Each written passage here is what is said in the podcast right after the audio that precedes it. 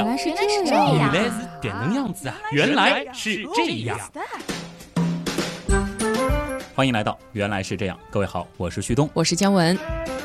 我发现徐东，你是一个很爱拍照的人。为什么呢？哇，你上周发的那个公众号那个照片，我的天，我想不到一个男生会拍自己拍那么多照片。但基本上都是别人帮我拍的吧？而且其实你想，它时间跨度是从一二年，嗯一直到现在，还甚至有大学时期的照片。嗯，你反过来想，我那么多年也就这几张照片，那么多年，你就每隔一段时间拉着别人说：“哎，你给我拍张照吧。这个有很多其实是工作照了。嗯呃，不过也是想用这样一个比较直观的方式啊，告诉大家，其实健身这件事情，起码就我而言，嗯收益还是挺大的。对，看了你那个照片吧，我就发现，哦，原来旭东的基底是个瘦子。只不过我当时认识你的时候，因为你是一个比较胖的状态，我以为这个人的基底是个胖子。所以你看，我就等于说，瘦子练壮的体验也有，瘦子变胖子的体验也有，嗯胖子变瘦子的体验也有。对，好丰富啊哦！！这个一个微胖的人变成一个还算结实的人，这样的体验也有。我不知道大家有没有看那张就是加了滤镜的照片，我那张照片真的是我觉得可以拿出来 跟最胖的时候比，绝对是一个励志的故事啊！怎么说呢？肌肉线条显得有多分明。一方面来说呢，你得练得还不错；嗯另外一方面呢，其实就拍照而言啊，光线啊、角度啊，以及你后期滤镜怎么加啊，嗯还是有一些技术在的啊。一句话夸了模特、拍照的，还有 P 图的，真厉害。是个周边技巧了，大家有兴趣自己其实到网上关键还是练了。对对对，这个说的非常重要。其实健身嘛，嗯你一定得去健，对你才会有之后的好身材。而我们上次也说了，现在我们认为的这个健身的体系，它是休息、训练和饮食三者缺一不可的。对。那么除了我们都会的休息之外，健身是三分靠练，七分靠吃。嗯这当中呢，其实也提到了吃的重要性。对。但是我们还是要说，但是，嗯，这个三分的练啊，毕竟还是放在七分的吃之前的啊。没有了这三分的练，你就是吃的再讲究，再吃出花儿来，你也是白搭嘛。所以呢，这一周呢，我们就先会和大家来说一说健身的练的部分啊。当然，我们要说的是合理的训练方法到底是怎么一回事儿。嗯，虽然说这一期依然会有很多你的经验啊，但是我依然想问一个比较原来是这样的问题。啊，旭东，你说训练为什么可以让我们增长肌肉呢？你别说，这其实还是一个挺值得我们细细来说的问题啊。嗯，身体它到底是一个什么样的机制，它就能够让我们在锻炼之后获得肌肉的增长呢？上周我记得简单的和大家说过，有一个概念叫超量恢复。啊对，听到过最惊悚的民间的解释呢，就是说啊，锻炼的时候我们把肌肉的纤维给扯断了，然后呢，再通过休息和饮食让它重新长起来。又因为身体在恢复的过程当中，希望这个伤口啊长得更加的结实，应对以后可能面对的更强的压力，所以呢，这个纤维就变得更粗了啊。甚至有人说，这就好像我们皮肤割破以后会长出更厚的皮肤，生老茧或者是结疤一个道理。嗯，听起来好暴力啊！那这样说起来，是不是没事儿我们找根棍子，对吧？嗯对着自己一顿猛抽，或者找个搭档互抽，然后也能撕裂肌肉纤维吗？对不对？嗯然后也能达到增长肌肉的目的啊。啊、这个答案当然是显而易见的啊，除非你追求的就是抽完之后的红肿，哎，否则你想健身房里请私教最方便的应该就是找私教拿棒子打我们，然后我们咬住毛巾忍着忍着，不就增肌了吗？这个画风怪怪的，但是我要申请去当私教。这当然是开个玩笑了啊。事实上呢，超量恢复啊，它是人体运动适应的一种方式。嗯，超量恢复呢，它指的是一类原理，而不仅仅说的是肌肉增长。哎，比如说，当恰当的运动配合饮食，肌糖原的储量呢就会比以前更高，这就是肌糖原的超量恢复。而体育训练让人的运动能力提高，更高、更快、更强，实际上呢，都是一种广义上的超量恢复。那肌肉在训练之后为什么会增大？这个原理到底是什么呢？嗯，这就要具体谈到肌肉在训练之后的这个超量恢复了。看起来呢是一个非常基本的问题，但事实上呢，学术界到现在为止也没有彻底的弄清楚，还是争议不断的。那其实呢，严谨的科学就是这样啊，我们也要有一个基本的科学精神。但是不管怎么说，其中有几个相关因素，现在呢还是搞得比较清楚的。比如从宏观上来说，是身体内各种激素水平的变化，从而引起了肌肉的增长，而导致这种变化的就是训练。锻炼呢，就是通过各种训练方法来调节我们的激素水平。哎，其实类似于减脂。肌肉肥大的过程呢，我们可以理解为肌肉蛋白质净合成的增加，也就是肌肉蛋白质合成的增加和分解的减少。哇，这都有哪些激素呢？这类激素呢，一般主要有生长激素、胰岛素样生长因子，也就是 IGF 一，还有睾酮等等。哦，这听着听着就高大上起来了，大家赶紧掏出小本子记起来。哎，首先呢，我们先来简单说一下生长激素啊。一般的认为，抗阻运动啊是可以引起生长激素的升高的，并且呢，抗阻训练是必须达到一定的负荷才能够刺激生长激素分泌的明显增高。也就是说，像旭东你现在这样的体型，我们拿瓶矿泉水做弯举是没啥用的。是因为这个负荷它不够，所以说没有办法刺激生长激素分泌的明显增高啊。那么接下来呢，就是要说胰岛素样生长因子，也就是 IGF 一了。这个名字听上去非常高大啊。嗯，你如果说不搞营养、不搞生理，你其实没必要去记。简单的来说呢，就是它力量训练后的肌肉增长是有很大关系的。比如说，就有实验发现啊，IGF 一缺失的大鼠，力量训练之后蛋白质合成就受阻了。那么这种激素呢，主要是由肝脏分泌的，而肌肉它其实通过自分泌也能够产生 IGF 一。嗯，所以力量训练也能刺激这个 IGF 一的水平的升高喽。是的，这就的确有助于肌肉的增大了。那么接下来我们要说的就是大名鼎鼎的睾酮了啊。嗯，这是一种类固醇荷尔蒙，也是最主要的雄性激素。它呢具有维持肌肉强度及质量、维持骨质密度及强度、提神还有提升体能等等的作用啊。睾酮呢，它能够促进肌肉肥大这一件事儿啊，它是有定论的。主要呢，这个机制就是睾酮它能够活化合成代谢。当然，其实现在在健身圈里啊，流行一句玩笑话，就是促高啊，说什么什么事情促高，深蹲促高，看什么什么图也促高。这个呢，源头就是在这里了。这也解释了为什么通常啊，男生的肌肉要比女生明显的多。哎，你说这个睾酮是雄性激素吗？那女生怎么办啊？我们又没有睾丸。这个就是很多人对于雄性激素、雌性激素片面的理解了啊。其实无论男女啊，这两种激素咱们的体内都有，只是两者的水平呢是有着明显的差距。那么就睾酮而言，它主要呢就是由男性的睾丸或是女性的卵巢分泌的，而肾上腺其实也分泌少量的睾酮。哦，明白了。所以说，虽然女性也有睾酮，但是因为远远的少于男性，所以一般而言就是肌肉量不如你们喽。对，同理呢，男性的睾丸其实也会分泌少量的雌性激素。哦当然呢，它不如女性的雌性激素水平那么的高，而且其实这两种激素它是一种此消彼长的过程，所以有的时候也会出现男性雌化或者是女性雄性化。这个多一点，那个就少一点。其实还会有一个物极必反的情况，就比如说当这个睾酮达到一个极致，比如说有一些为了追求速度或者说是效果的一些健美运动员，他们可能会采用注射合成类固醇，其实也就是类似于睾酮这样子的一种激素。那么它外源的获得多了以后，身体内就分泌的少了，而在这个之后，甚至会导致雌性激素分泌的增多。啊，然后就会比较那啥了哈。，对，其实是会到最后比较美。结果其实是挺矛盾的啊。那么相应的啊，因为雌性激素比较的高，所以女性的体脂肪率呢也是明显较男性偏高的。其实去年我们为什么要运动的时候，也和大家说过这里的道理。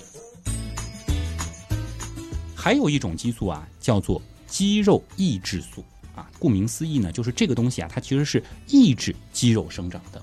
那么，通过现在的基因技术，让实验的小鼠啊，它的这个肌肉抑制素失去活性之后啊，这个小鼠呢也能够照样的活着，但是呢，它们的肌肉量会比普通的小鼠多两到三倍，肌纤维的数量也多得多。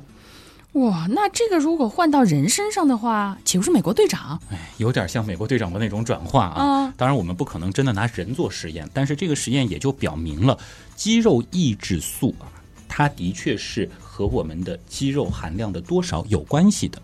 目前认为呢，力量训练的机械刺激就会导致肌肉内肌肉抑制素水平的下降，增加了肌肉蛋白质的合成，抑制了它的分解，从而促进了肌肉的增大。这种激素是越少对增肌越有利。所以呢，当我们在谈论激素水平与肌肉生长的关系的时候啊，我们不能只关注啊，比如说大家都知道的睾酮这样子的一种或者两种激素。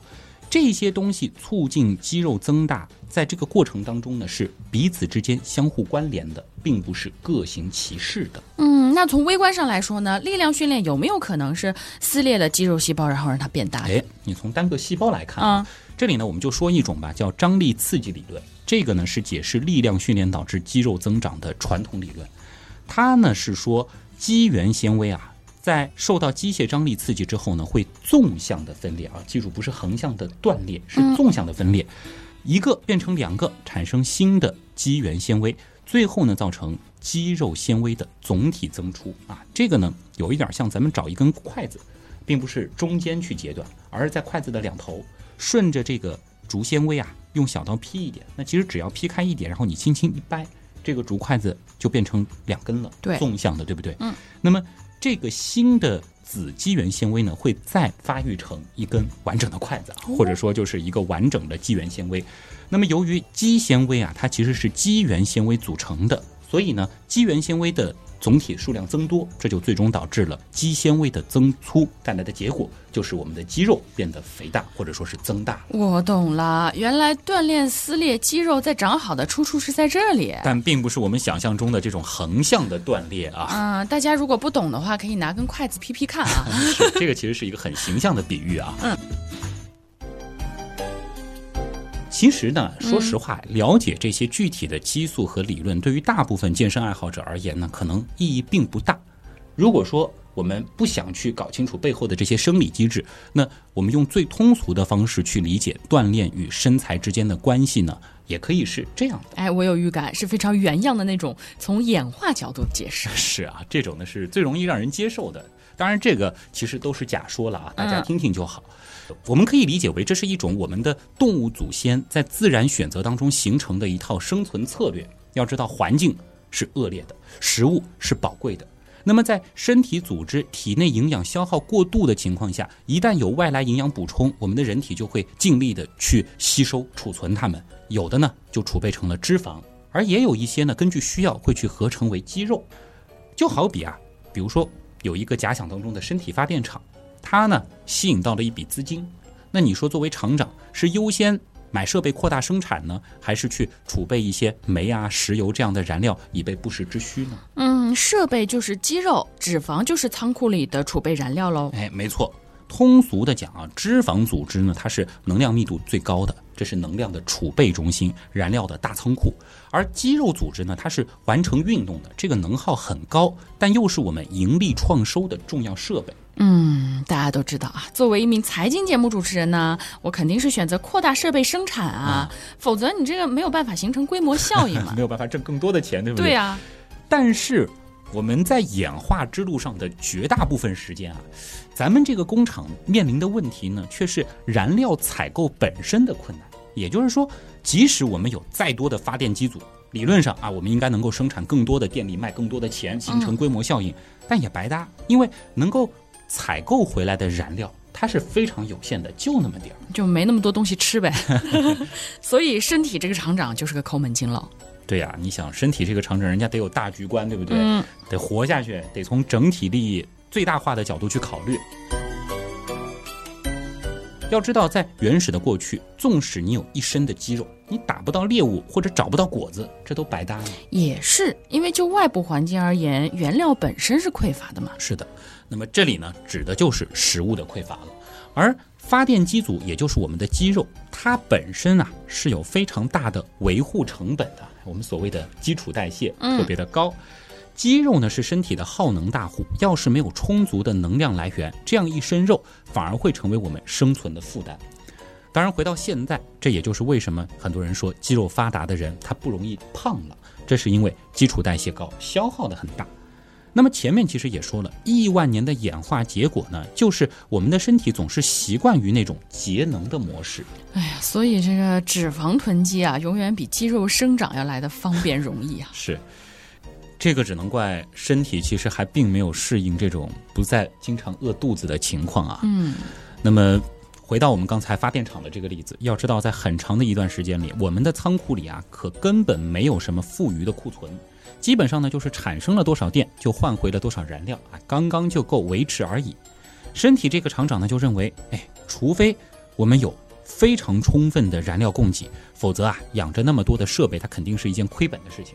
所以在正常情况下，有了资金，它肯定就会优先转化为燃料的库存，哎，这个就是脂肪，好让发电厂它可以细水长流。除非设备投入带来的资金回报足够吸引人，而且燃料的供应链也有充分的保障，是吗？对，这里呢就谈到为什么身体也会让肌肉去具体增长了，那它一定是看到了肌肉增长带来的好处啊，这就是另一种情况了。当我们获得了源源不断的燃料供给。各台发电机组火力全开，大把大把的钞票挣了回来。那么在这种情况下呢，厂长才会认为增加设备投入它是划算的，也就有利于我们去获取更多的资源。对于身体来说，最大的资源就是食物。那肌肉发达，在很多情况下，对于获取食物或者说是保护后代，它都是有利的。嗯，那么练哪儿哪儿得更发达，这个能从演化的逻辑去解释吗？这个其实也非常容易去解释啊。比如说，在丛林当中生存，我们就需要强大的攀爬能力。对，这个呢，就使得手臂和背部它需要非常的发达，这就使我们可以快速上树，不仅仅是摘高处的果子去掏鸟蛋，更重要的，我们可以应对一些突如其来的危险啊。又比如说，和投掷能力相关的胸大肌，它的发达呢，也是可以显而易见的提高我们获取食物的能力的。当然，在一些对抗当中，其实也能取得一定的优势。其实对于身体来说啊，它呢，它呢搞不懂我们能吃到多少东西和肌肉的发达程度哎之间的内在关系。哦，那它的逻辑是什么呢？他的逻辑呢就非常简单了，哎，他会想，哦，这块肌肉最近很忙嘛，感觉一直在动。哟，这一次怎么要用那么大的力气呢？该不会是遇到什么危险了吧？看来得给这块肌肉配置更多的资源了。他可能又会想，哇，最近营养供给很充足嘛，看来让这块肌肉增长的回报还是非常明显的。哎，怎么那几块肌肉也那么忙呢？哎呦，怎么做工是越来越大了？不能让我们受伤啊！反正最近收益不错，就继续给这几个部门加工资、买设备吧。哎，果然。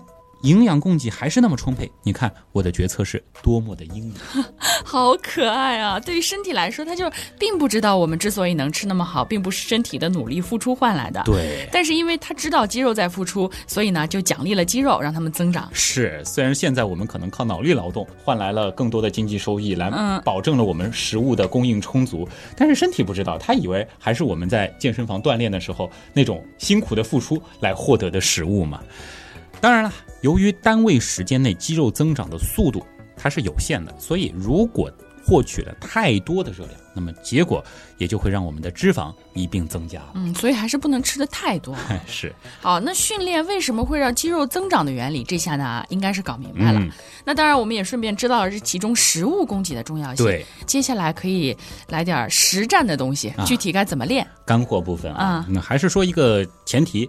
今天其实前面讲到了很多的激素啊，包括跟训练相关的一些生理的这种机制，其实也谈到了食物的重要性。而这一部分呢，其实我们会在下周的节目当中详细的来讲。很多的因素离开了食物供给的保障以及食物的这种比例的控制，往往会让你事倍功还半。嗯，所以这个也是很讲究的。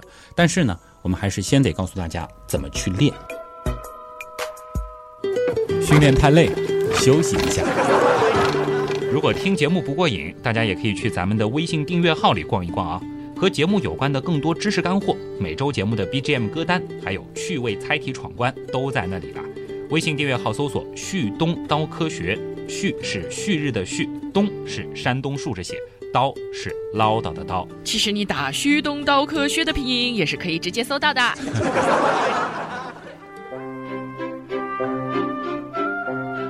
之后呢，我会和大家分享一下我现阶段的详细的训练计划。还是要知道，由于每个人的情况它都不太一样。对，你想性别因素啊、锻炼的历史啊，还有 BMI 的情况等等，所以这里呢只能给大家一个参考。另外呢，听我说我的计划之前呢，大家呢再来听几个和健身相关的挺重要的名词啊。好。首先呢，有一个名词解释是 RM，这是啥？这个呢，在健身领域呢，可以理解为是一个有单位性质的词语。它呢是用来描述我们训练的时候应该选择的重量是怎样一个度。听上去特别高端，是吧？是的，其实可以最简单的理解为就是最多只能重复练习 x 的重量。这个 x 呢，特指某一个抗阻训练。就比如说啊，嗯，我说卧推 RM 十，这是一个什么概念呢？对我而言，可能就是七十公斤，因为只做一组的情况下，可能七十公斤的杠铃推十次标准的，我就会推不动了。嗯，那如果说换成九十公斤的杠铃呢，那可能我只有只能推三次了。所以呢，九十公斤的杠铃对我而言就是 RM 三。哦，又或者换一个空杆，我可能可以推四五十次，那么对我来说就是 RM 四十。为什么用 RM 会比较科学呢？就是因为每一个人的身体素质都不太一样，所以比如说我推荐一个动作是 RM 十，那么对于我而言，就是我前面提到的是七十公斤的杠铃，而对于姜文而言，可能空杆 RM 十，空杆或者是三十公斤，嗯啊，就是这样子，大家就比较好理解。我还有听说一个叫什么离心收缩什么的，这是什么啊意思？，这个其实也是很重要的啊，就是嗯离心收缩和向心收缩。这个其实呢，就是把我们常做的一些动作啊进行了一个分类。怎么去理解这个词呢？我们知道，身体的运动啊，都是因为肌肉收缩之后牵拉骨骼产生了位移。但是收缩方式呢，其实是两种，一种呢是离心收缩，一种是向心收缩。离心收缩呢，就是肌肉在外力的影响下，肌纤维有控制的被外力拉长。举个例子啊，就像举着哑铃缓缓下落。你想，我们不可能咵嚓嚓的把这个哑铃直接砸地上，对不对？我们在这个中间是会有一个肌肉的控制。嗯，那么我们是花了力气才让它下降的非常的缓慢，才让它有控制感。这个时候啊，肌肉呢就像一根皮筋儿吊着重物，虽然发挥着力量，但还是被拉长了一般。又或者我们可以想象是一个大吊车啊，把这个集装箱缓缓放下的感觉。其实呢，离心收缩字面上就非常好理解，就是我们想象肌肉有一个中心。当我们举起哑铃的时候呢，所有的肌纤维向这个中心集中，于是呢，肌肉的长度减小，它就带着骨骼运动，这就是向心收缩。所以呢，向心收缩我们又叫做缩短收缩。在这个过程当中，肌肉的这个纤维它的长度变小了，这就是向心收缩。而当我们举起哑铃的时候，所有的肌纤维啊就向这个中心集中，于是乎呢，整个肌肉的长度就减小了，从而带动骨骼的运动。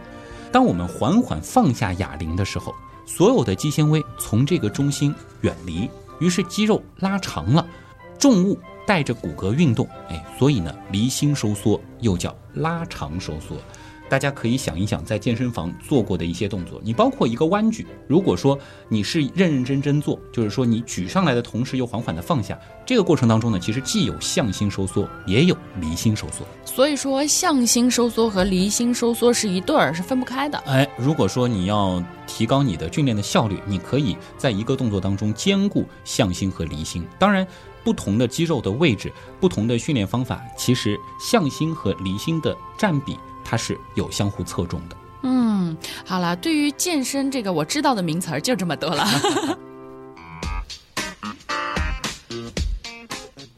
那其实和收缩有关的还有一个词儿叫顶峰收缩。嗯，这又是什么？这个呢，尤其是在做二头弯举的时候啊，可能很多朋友都会去使用。在包括练斜方肌的时候，有些人也会去用这样子的一个技巧。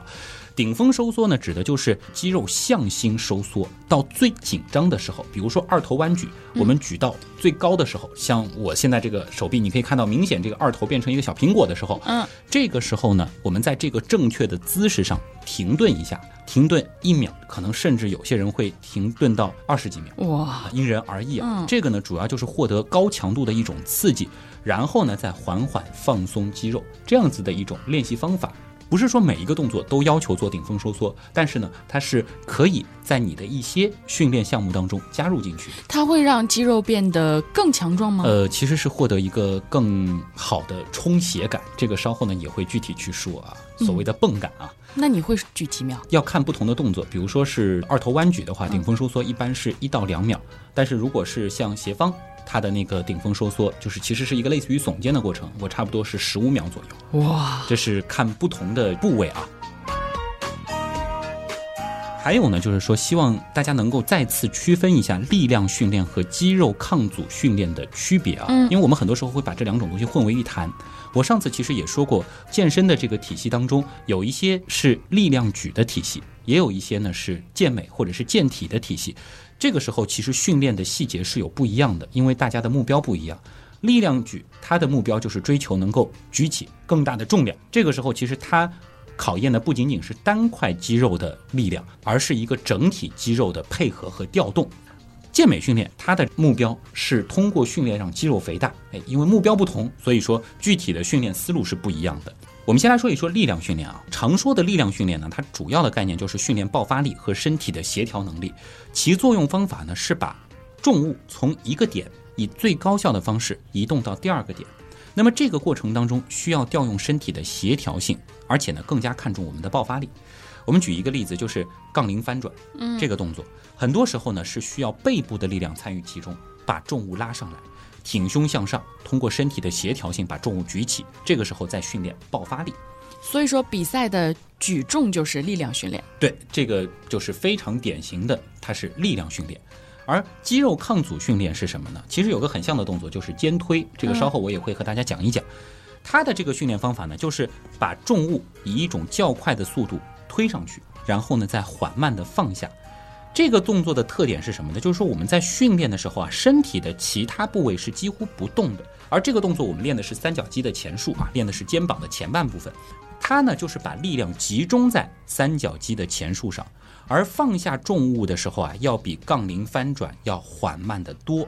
这个呢就是希望有更多的局部的肌肉力量来对抗重力。而再次声明，要选择力量训练还是肌肉抗阻训练，就在于你的训练目的了。如果说你是以塑形或者说是让肌肉变得更大、更好看为目的的，那通常呢，我们就要考虑的是用抗阻训练这样子的一种基本的逻辑。也就是说，这个时候爆发力、高效率并不是最好的。很多时候，其实，在健身房有一些私教也会跟你说，就是你不要借力。你同样能够完成一个动作，你标准做和不标准做累的程度是不一样的。而且你如果借力的话，你可能能借起更大的分量，嗯，但未必你就能够对这块肌肉产生最好的刺激，可能效果没那么好就是力量训练和肌肉抗阻训练之间的区别了。嗯，而肌肉抗阻训练的一个基本的逻辑呢，就是我们刺激的越大、越慢、越孤立，效果越好。嗯，主要锻炼其中一块肌肉，让它变得很好看。对，其实真正参与到健身这个体系，我们说健美训练或者是健体训练这个体系当中呢，你就逐渐会发现，我们在安排训练计划的时候，其实就是把身体啊想象成了一个各块肌肉组成的一个解剖图。嗯，然后呢，每一次其实就是训练其中的一个局部。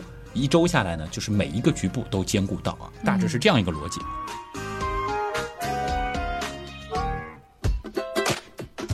哎，你刚刚前面还提到了一个泵感，这是什么东西啊？啊，听上去神神秘秘的啊。对呀还有一种补剂叫氮泵啊，据说是能够提高泵感，这个我们下周会说啊。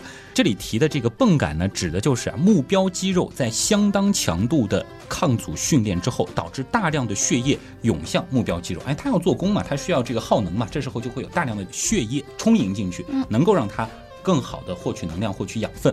那么这个时候呢，肌肉就会产生一种膨胀的感觉，哎，所谓的充血就是一个道理啊，称之为泵感。那么这个过程呢，我们可以理解为是泵血啊，这嗯个很形象，就里边就充盈着这个血液。有的人也会发现，你做完二头的这个训练，或者说是手臂的训练之后，你再去量一量，你的手臂会比训练之前明显的粗了很多。这个并不是说你练完你手臂就真的粗了那么多，只是说这个时候它充血了，所以它的维度就在短时间内增大了啊。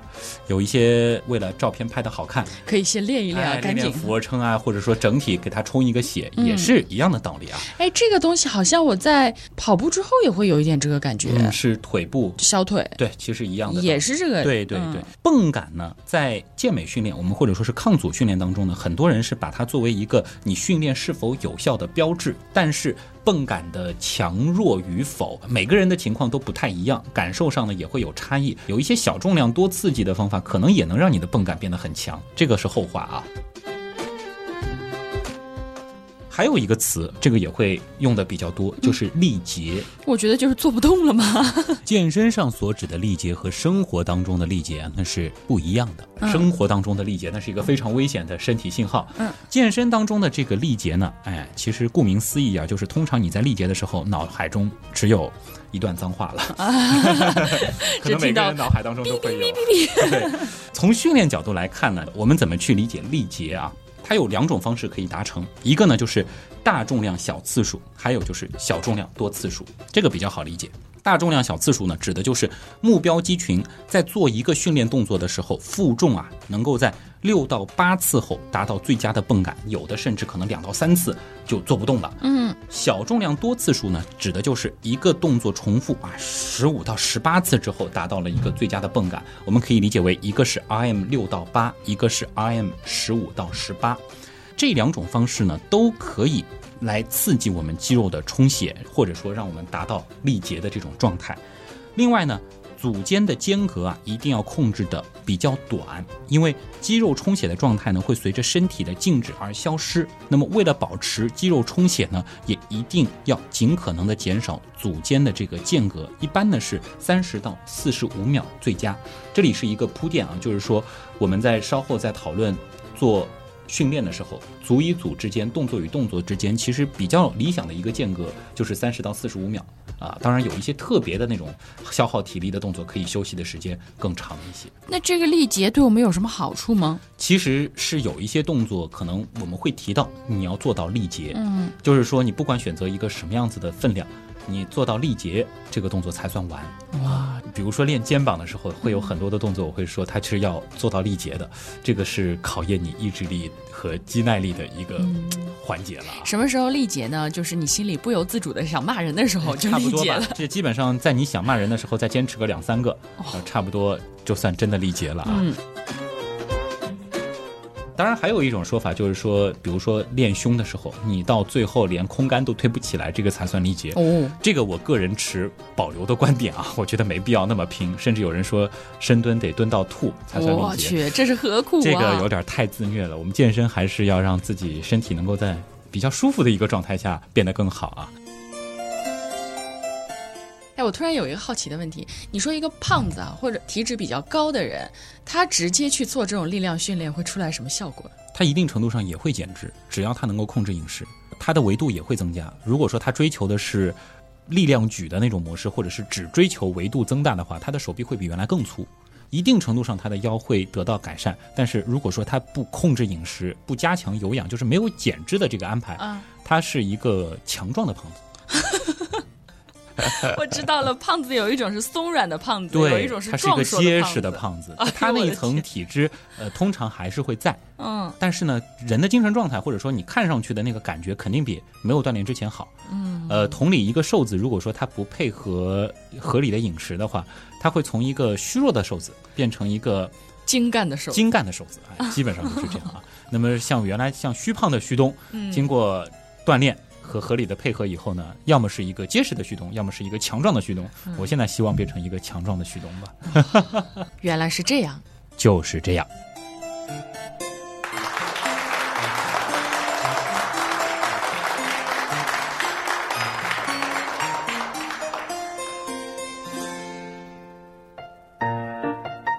我承认，这期节目我是强行分成了上下集啊。主要呢，还是考虑到这一期节目完整时长已经达到七十分钟了，这实在是超过了我对原来是这样时长的一个心理承受的极限。同时呢，也方便大家可以合理的安排听节目的时间。所以呢，如果对之后我训练计划的内容感兴趣，可以出门右转，直接收听下一期的节目。当然，毕竟是一期节目的结尾嘛，简单的做个广告，欢迎各位关注。本周呢，也会和大家分享一些与健身训练有关的技术帖。当然，我们的微信群“原样刀友会文曲”同样欢迎你的加入。最后，感谢所有通过打赏、撰稿、参与志愿组以及订阅我们付费精品节目《天文原来是这样》等所有形式支持和帮助过我们的朋友。原来是这样的发展，真的离不开大家的帮忙。咱们下期见。